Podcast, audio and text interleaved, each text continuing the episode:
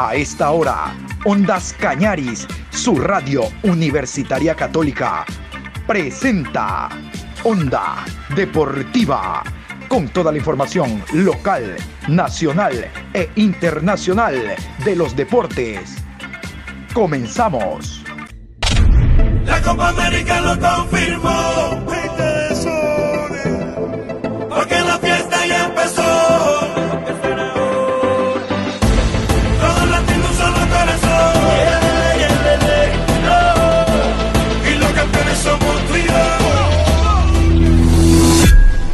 Hola, ¿qué tal? ¿Cómo le va Juanpi? Buenas tardes. Fuerte sol el día de hoy, 1 de junio. Así nos recibe este nuevo mes.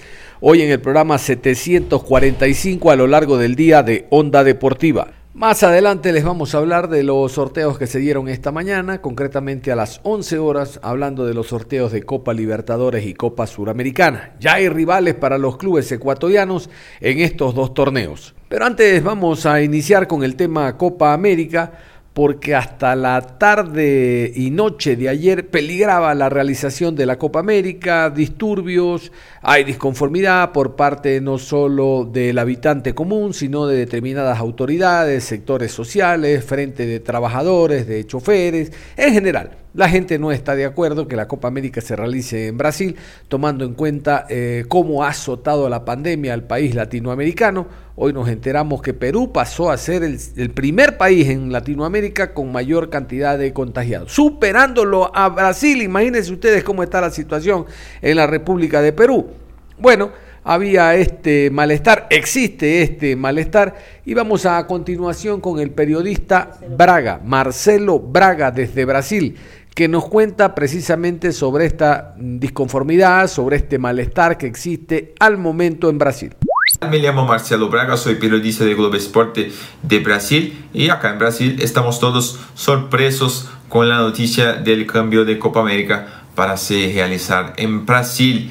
Eh, también porque tenemos hoy un, una pandemia muy grave en Brasil, muchos muertos, tenemos más de 462 muertos, eh, la media diaria son 2.000 muertos a cada día, hay una curva se bajando, pero eh, son números muy expresivos y muy impactantes, muchas personas están muriendo, pero en fútbol eh, la, la, la, pelota sigue eh, jugando en las canchas de Brasil. El, el, protocolo está funcionando, no tenemos gran eh, grandes casos de, de, infección de jugadores o personas envolvidas en, en, el fútbol. Entonces las cosas están caminando bien y creemos que en Copa América eh, los protocolos sanitarios serán respetados también y, y habrá bastante eh, seguridad para los deslocamientos y para las partidas sin público, sin la presencia de las personas en la cancha. Estábamos atentos nosotros esta mañana porque a las 12 horas de Brasil, 10 de la mañana de Ecuador,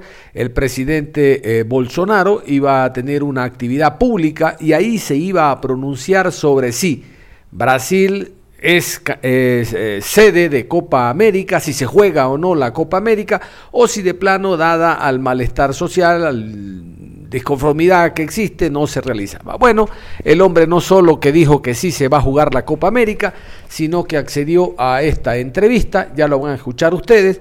El hombre dice que él ha estado viendo la Copa Libertadores y la Copa Suramericana eh, por Redo Globo, por SBT. SBT es Sistema Brasileño de Televisión. Redo Globo es una televisora netamente deportiva que ha hablado con la Confederación Brasileña de Fútbol, dice CBF, Confederación Brasileña, y él dice que no hay problema. Él ha visto Libertadores y Suramericana actuando equipos ecuatorianos y a nadie se le ocurre eh, neutralizar, eh, bloquear Libertadores y Suramericana, dice, porque hay eh, distanciamiento social y hay las pruebas, las PCR y todo lo demás. Es más, él dice, ya viene a jugar Ecuador con Brasil este, este viernes, la sexta feria, viernes dice, y no va a ocurrir absolutamente nada, el partido no se ha suspendido, por lo tanto se dio una necedad suspender la Copa América, hay que guardar los mismos los mismos distanciamientos y seguir vacunando sobre todo a los niños, a los jóvenes, ¿no? Vamos a escucharlo al presidente eh, Jair Bolsonaro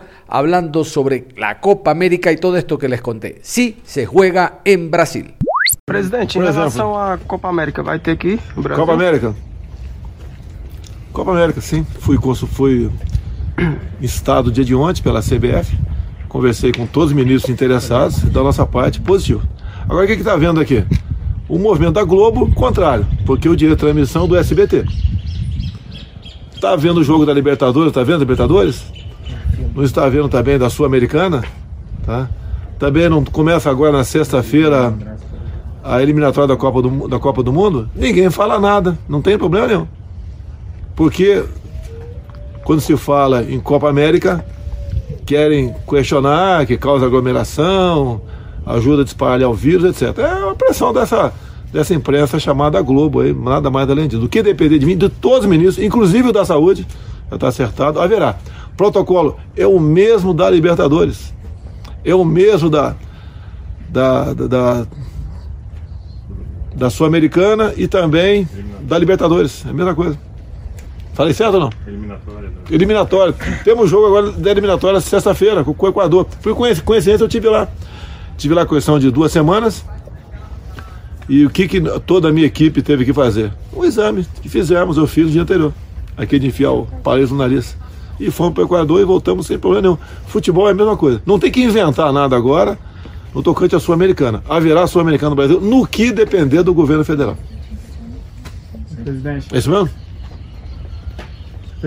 Alguém aí é contra o, o Sul-Americano no Brasil? Somos todos Então vamos acabar, vamos acabar com a Libertadores então, é isso? TV Globo, perderam. Tá? E abre o olho para 22, hein? Muy bien, y ahora sí nos metemos a lo que les habíamos indicado esta mañana a las 11 horas en Asunción, eh, concretamente en Luque, donde está la sede de Conmebol, se llevó a cabo el sorteo, primero Copa Sudamericana. Tenemos dos representantes, Liga Deportiva Universitaria de Quito e Independiente del Valle. Vamos a escuchar los emparejamientos. Recordar que los que están en el bolillero 2, donde estaba Independiente y Liga de Quito, primero serán eh, locales, después serán visitantes. Escuchemos los rivales que tienen los ecuatorianos y en general, hablando de Copa Sudamericana. Peñarol versus Nacional. Independiente del Valle enfrentará a Bragantino. Santos versus Independiente. América de Cali versus Atlético Paranaense. Liga de Quito enfrentará a Gremio. Junior versus Libertad. Deportivo Táchira versus Rosario y Sporting Cristal versus Arsenal. Bueno, lo primero que vamos a destacar a nivel general es que se va a jugar uno de los grandes clásicos suramericanos, así como hay el Barcelona MLE, el Boca River, el Flamengo Fluminense, el Sporting Cristal Universitario. Bueno, este Nacional Peñarol, Peñarol Nacional Abre fue lo primero del sorteo de Copa Sudamericana. Sin duda que en Montevideo y en toda la República Oriental del Uruguay están muy contentos por este tema. Un clásico a este nivel, a nivel de Copa Sudamericana, es espectacular.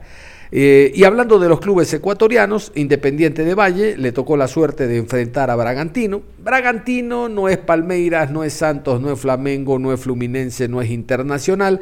Es un rival de poca monta que el Emelec en fase de Copa Suramericana, en la primera que jugó, ganó en casa pero no le pudo ganar visitante. La, eh, la inoperancia del equipo azul hizo de que no pueda llegar primero en fase de Suramericana. Independiente es todo lo contrario.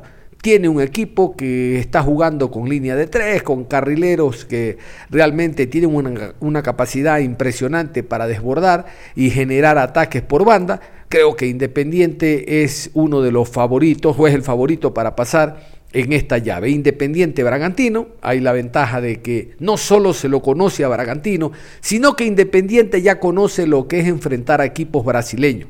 En la previa enfrentó a Gremio, lo pasó, enfrentó a Palmeiras, recuerdan en su momento, enfrentó al Santos también. Es decir, Independiente sabe lo que es ir a Brasil. Alguna vez hablamos con Paiva y le dijimos, bueno, hay dos rivales, el uno en la cancha y el otro en el ambiente, el tema de la pandemia, y esto no es cosa menor.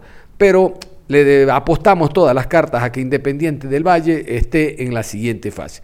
Liga Deportiva Universitaria la tiene más difícil ante un gremio que en primera fase se quedó ante el conjunto de Independiente y ahora en segunda ha ganado su grupo en Copa Suramericana, no es el mismo equipo que enfrentó Independiente hace mes y medio aproximadamente, es un rival durísimo. Aquí Liga tiene que sacar ventaja de la altura, tan temible para los equipos brasileños. Recuerden que Gremio no jugó en Quito, se fue a jugar a Paraguay por el tema de que ellos estaban infectados y resulta que el local tuvo que moverse.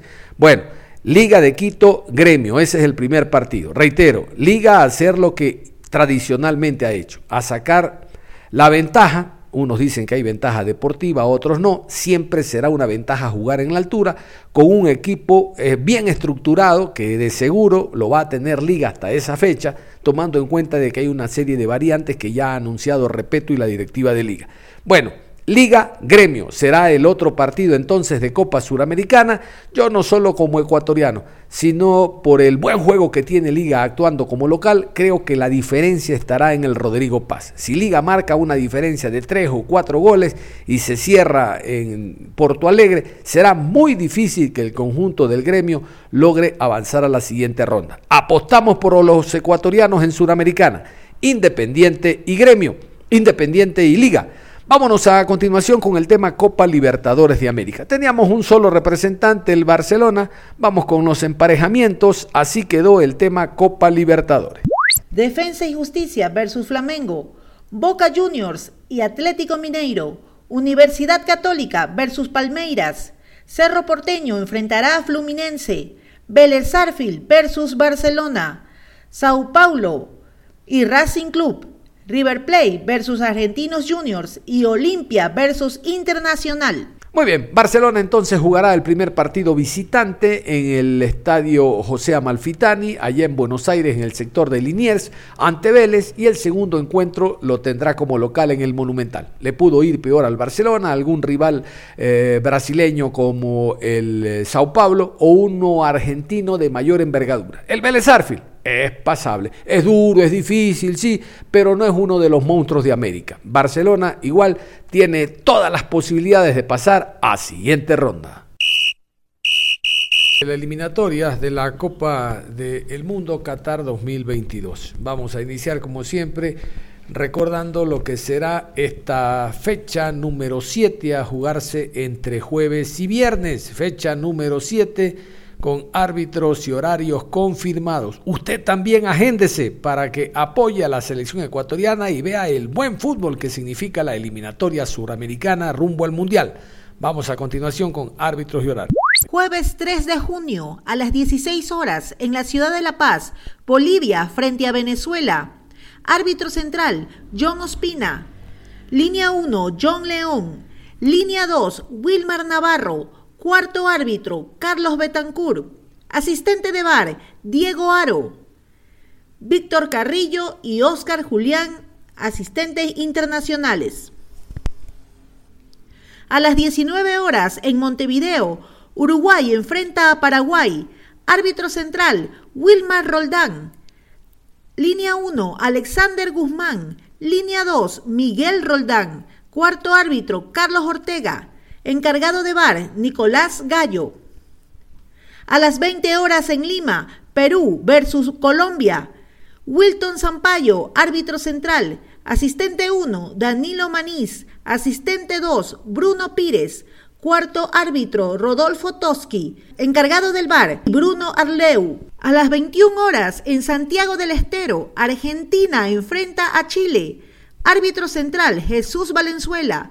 Línea 1, Tulio Moreno. Línea 2, Lubín Torrealba. Cuarto árbitro, Juan Soto. Encargado del bar, Leodán González y Daniel Federus Cruz. Viernes 4 de junio a las 19 horas con 30. Brasil enfrenta a Ecuador. Árbitro central, Alexis Herrera. Línea 1, Carlos López. Línea 2, Jorge Urrego. Cuarto árbitro, José Argote. Encargados de bar, Cristian Garay y Nicolás Tarán. Hablando de la selección ecuatoriana de fútbol, ha terminado su participación con el equipo de los Cholos de México ya hace un par de semanas, el jugador Fidel Martínez, y ha llegado al país hace mucho rato y está concentrado con la disciplina de la selección ecuatoriana de fútbol. Él es uno de los invitados, Federación Ecuatoriana de Fútbol, a través de su Departamento de Comunicaciones, nos hace llegar esta nota con el mexicano ecuatoriano, Fidel Martínez. Primero agradecido con Dios por esta nueva oportunidad que se me está dando. Eh, contento, feliz de volver a estar acá con los muchachos y bueno, poder disfrutar. Y obviamente también nos da mucha responsabilidad para entrar a la cancha y defender este, esta linda camiseta. Hay que seguir trabajando fuerte, con mucha humildad y, y seguir eh, creyendo ¿no? que tenemos un gran grupo, somos una familia y que vamos a luchar hasta el final. He trabajado mucho, luchado, siempre los procesos, los cambios, uno va, este, bueno, va madurando, va creciendo en todo sentido, en cuando uno juega y bueno, los detalles son los que hacen la diferencia. Entonces, bueno, ahora se me tiene la oportunidad de nuevo. Eh, a aportar lo, lo, que más pueda aquí en la, en la selección y darle alegría a la gente que, que siempre nos, nos, apoya y que está pendiente de todos. ¿no? Nosotros cuando entramos a la cancha es lo, lo único que queremos darle a la gente es alegría y que disfrute.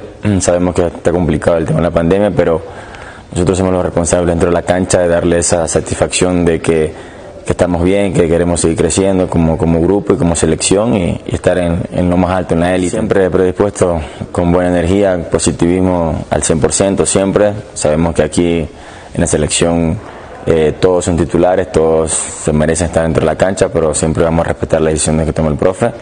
Y importante que todos somos una familia, ¿no?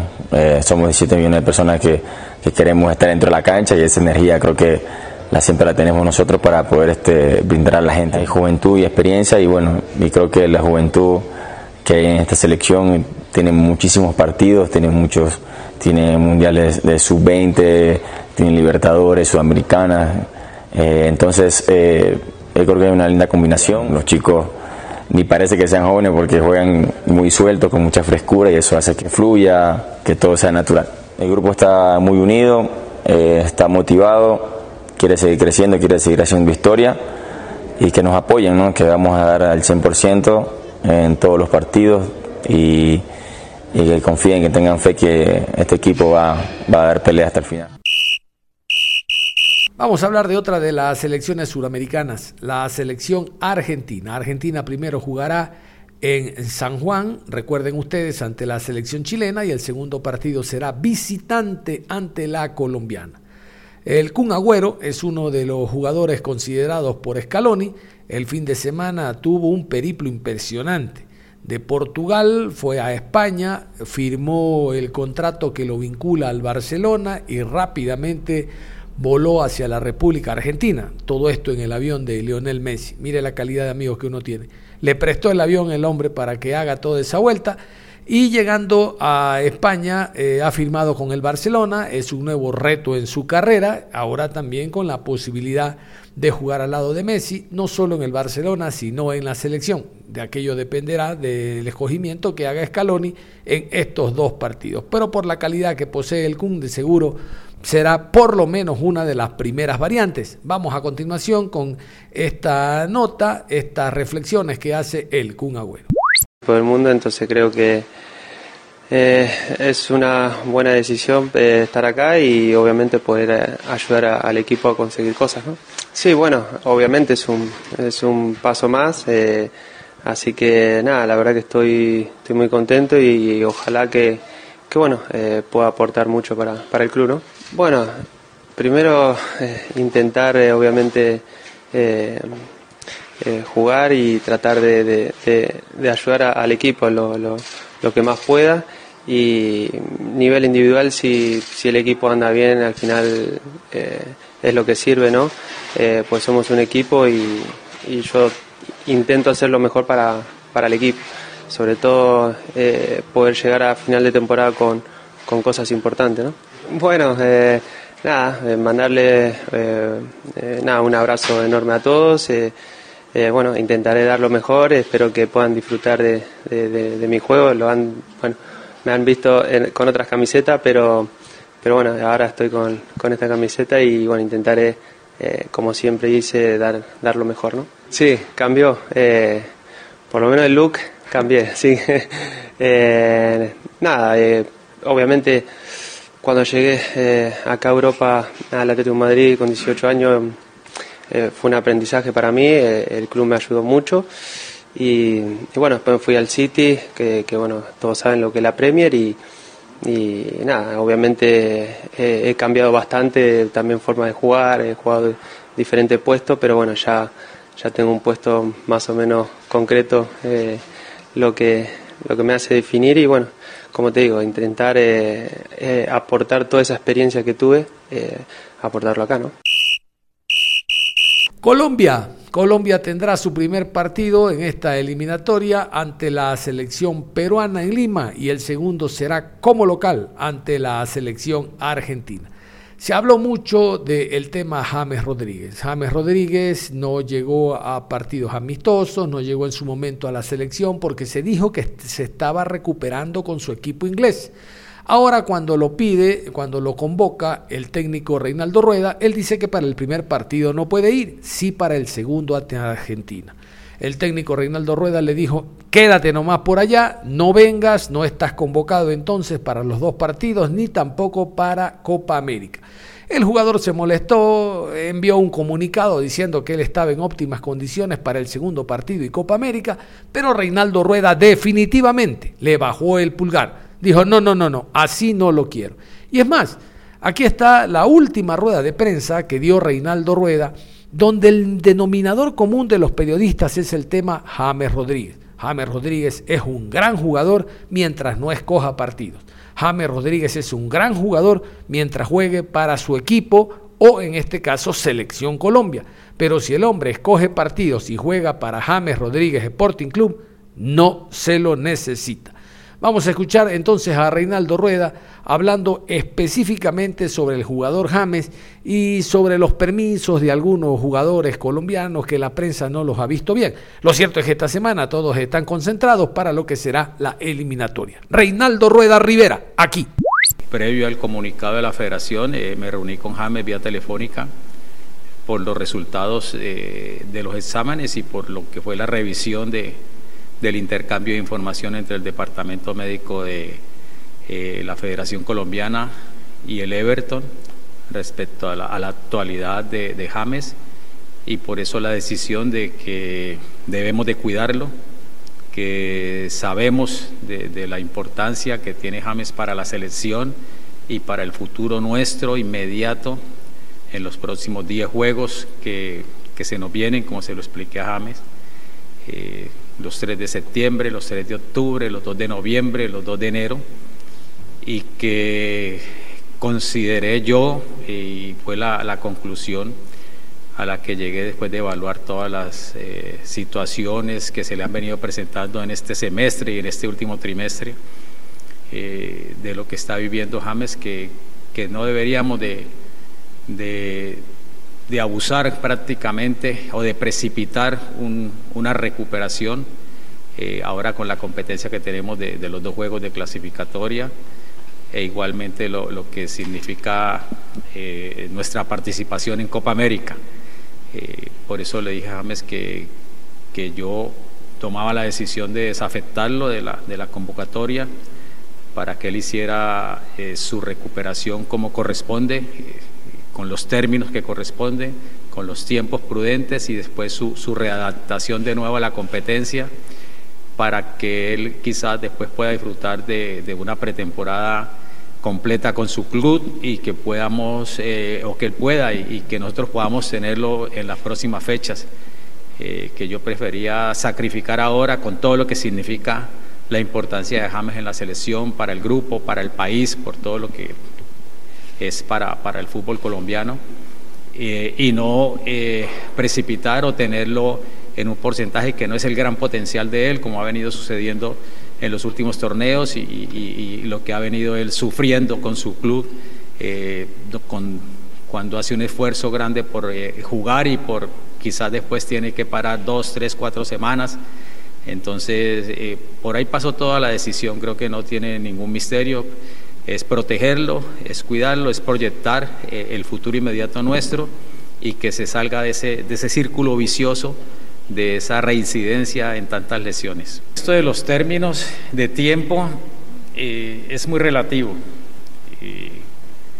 creo que, bueno, ya quizás otras experiencias nos han enseñado eso, ¿no? que, que la ansiedad, eh, el deseo del jugador siempre querer estar acá y en un espacio tan, tan especial para, para, el jugador de una selección nacional, de reencontrarse con sus compañeros, de aportar todo su talento, toda su capacidad para la selección, eh, hace que se, den este tipo de situaciones, ¿no? que, que quizás uno también en forma inconsciente como entrenador precipita eh, esas apariciones y después eh, pues las consecuencias creo que las hemos tenido en varias, en varias situaciones. ¿no? Entonces por eso lo de los términos es muy difícil uno determinarlo pero es que no solamente es la cicatrización de, una lesión reincidente en un mismo lugar, sino que es después la readaptación a la competencia, sobre todo de acuerdo a, lo que es el informe de la carta que manda su club y eh, lo que es la preparación para un torneo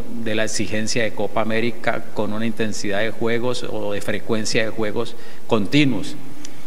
Eh, creo que está muy claro, yo creo que no nos podemos hacer daño, no podemos hacerle daño a James, no se puede hacer daño a la selección. Considero que la selección eh, requiere el James, que, del cual todos eh, nos enamoramos, al cual a, todo Colombia sedujo, al cual siempre cuando lo hemos visto en su, en su plenitud alabamos, potenciamos y, vemos toda su capacidad y su talento y por eso le dije, le dije a James que, que lo necesitamos, que la selección lo necesita, pero cuando él esté 500%, que ya sabemos que 100% no es suficiente para la selección. Ante la ausencia de Javier Rodríguez, ¿quién asumiría ese liderazgo como capitán de la selección Colombia y por qué? Ustedes saben que la selección eh, históricamente ya este es un grupo maduro, un grupo que viene conformado hace varios años en diferentes procesos que vienen realizando una, una, gran gesta para, para, el fútbol colombiano, como fue lo de Brasil 2014, lo de Rusia 2018, y, hay un, una, un ranking o una, una, designación de capitanes, ¿no? como es el caso de, de Radamel Falcao, de David Espina, eh, de James y de, de, Juan Guillermo Cuadrado, son, son cuatro, los cuatro líderes visibles de esta generación, quienes han asumido responsabilidades y, y bueno, creo que eh, eh, ellos van a, asumir ese liderazgo como lo vienen asumiendo ya en las prácticas que hemos realizado, eh, respaldando todo y, generando un gran, un gran clima de, receptividad y de armonía, que ojalá pues creo que esto se transfiera en la cancha, se revierta en un buen fútbol, que Colombia recupere su memoria y que podamos sumar los puntos que necesitamos. Eh, ¿Cómo recibió, qué interpretación le dio a las palabras de James en su fuerte comunicado público? Gracias.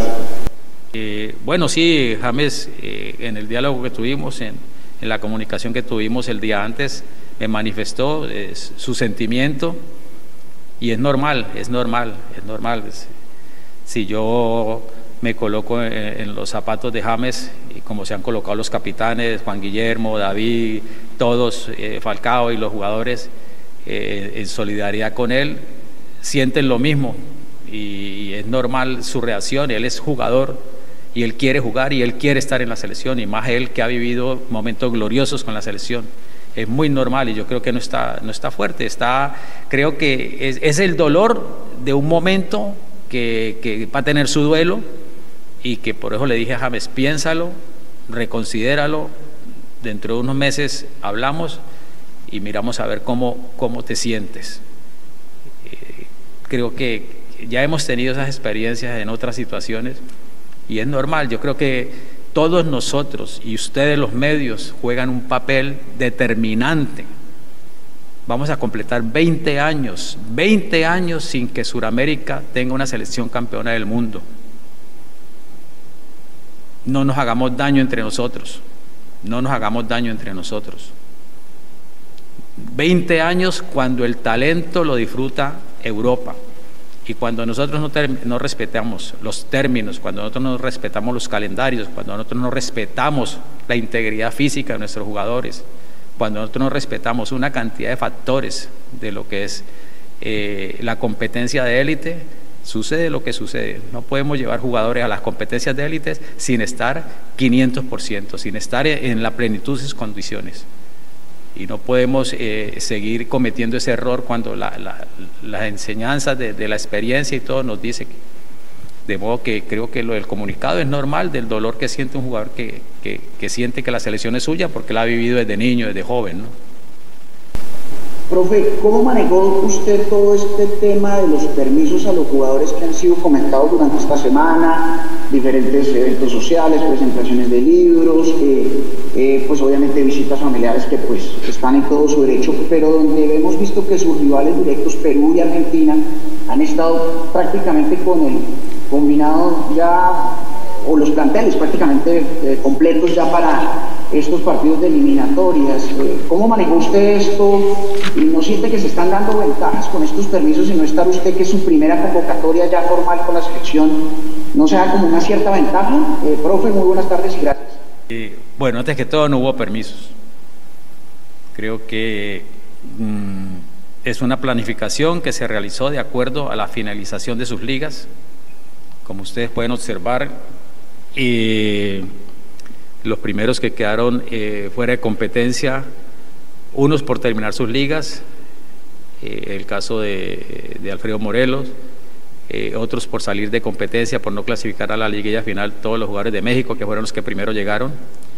y después fueron llegando los de Europa de acuerdo a sus clubes, de acuerdo a lo que sus clubes determinaron para conocimiento de ustedes, para documentación de todos ustedes, los medios, la fecha FIFA empieza mañana.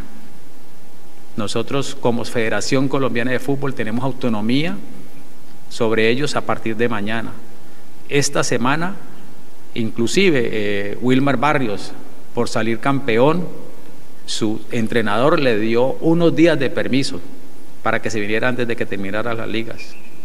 De modo que yo creo que hay una desinformación porque no corresponde a nuestro periodo de selección nacional, a lo que es la fecha FIFA, eh, ningún permiso de los jugadores. Eh, eh, nosotros por cuerpo técnico, precisamente por lo que usted menciona, de ser nuevos, de querer adelantar un trabajo, de querer adelantar la logística, todo lo que es recibir este, este especial grupo para nosotros, y por convenir con los jugadores de México que quedaron fuera de competencia dos semanas atrás, dos semanas atrás, o Morelos que terminó el 16 de abril me parece y después tuvo que quedarse en unas actividades de su club. Eh, por eso iniciamos la convocatoria el lunes anterior. Teniendo en cuenta que la Conmebol permite 28 para la Copa América, ¿va a llamar cuatro jugadores o esta convocatoria para estos dos partidos es la misma de Copa América o va a ser una nueva convocatoria? Ese es el trabajo que he estado realizando estos días, pensándolo bien.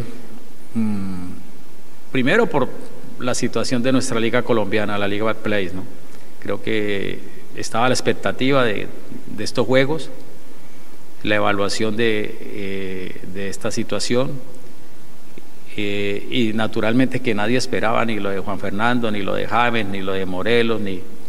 Y bueno, ya eh, se conversó lo de lo de Edwin, que ya ustedes tienen conocimiento de la convocatoria de Edwin, pero que también era sensible porque queríamos que eh, estábamos a la expectativa de lo que pudiera pasar, porque Edwin desafortunadamente, aparte de, la lesión que tuvo, después vino el COVID y después eh, el diagnóstico de, de esa miocarditis y por eso queríamos que, o estaba la expectativa yo de que hiciera más volumen de fútbol para confirmar y certificar que quizás pudiera estar en una mejor condición, que nos pudiera eh, venir a la selección y no correr riesgos.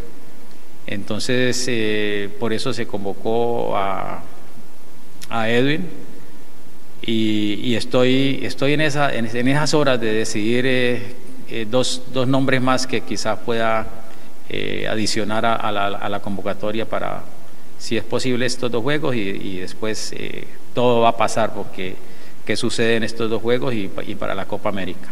Cerramos de esta manera la información deportiva a esta hora de la tarde con la revisión de las distintas selecciones, por lo menos de las que ustedes han escuchado en torno a estos partidos de la eliminatoria. Mañana vamos a continuar, tenemos ya todas las nóminas confirmadas y también han escuchado en este programa el sorteo respecto a los bolilleros, tanto de Copa Libertadores de América, donde se encuentra el Barcelona, y lo propio de Copa Sudamericana. Hay mucho tiempo para prepararse, para que los clubes afinen a cada uno de sus equipos y otros logren ajustarse de acuerdo a las necesidades como liga, que ha anunciado ya la incorporación de un par de jugadores extranjeros. Nada más cerramos la información entonces, reiteramos la invitación a continuar en sintonía de Ondas Cañaris. Es todo, un abrazo.